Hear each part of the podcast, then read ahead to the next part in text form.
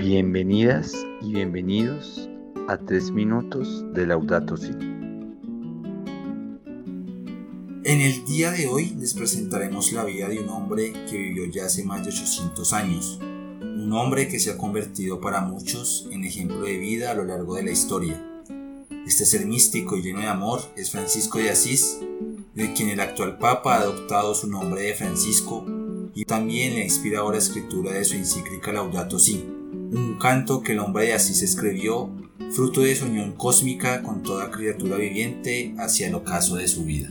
Francisco de Asís, en un primer momento, nos enseña lo importante de reconocer nuestra condición humana llena de límites, pero también de buenos deseos internos.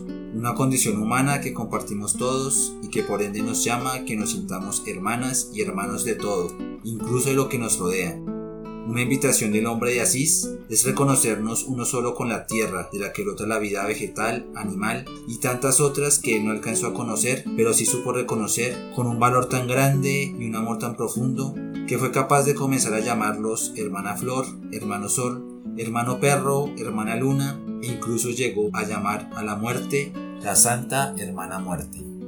En Francisco de Asís Hoy podemos vislumbrar un ejemplo de amar sin medida y distinción. Hoy aún nos hace falta poder encontrar esa unión de las fuerzas del amor que movilizaron a este hombre a amar y servir a toda criatura viviente.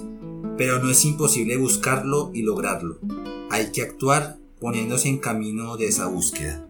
Pero este hombre no solo sintió ese amor por la naturaleza, también lo encarnó en sus hermanos y hermanas más pobres, un día renunció a toda su riqueza y decidió volverse pobre y caminar junto con los pobres de su época. Hoy, más que nunca, son los pobres los que más sufren la crisis y es esa realidad adversa con la que se encontró aquel hombre originario de Asís en el siglo XIII que lo motivó a dar un giro a su vida. Francisco de Asís es un claro ejemplo de apuesta y un modelo de vida integral. No podemos decir que nació con esa gracia o ese don, no. Fue el hecho de encontrarse inserto en una sociedad específica, en una situación concreta, con una dinámica particular de proceder, lo que llevó al joven de Asís a ver en esa confrontación con esa otra realidad, a veces escondida, a veces tan al lado, e incluso a veces tan nuestra, de pobreza, de explotación y sobre todo de no amar, lo que lo llevó a sentirse uno con todo aquello que le fue dado, su vida, su familia, los pobres, la naturaleza, creación, el cosmos, con todo, absolutamente todo. A pesar de que esta apuesta por el amor le trajera el rechazo de los suyos y que muchos le dieran la espalda, Francisco de Asís hizo este cambio en vida, se encontró con sus hermanas y hermanos en vida.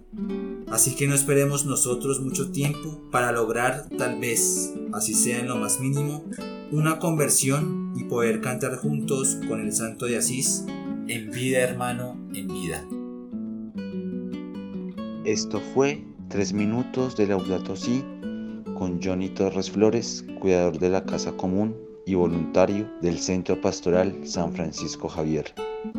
Los invitamos a que nos sigan escuchando estos días.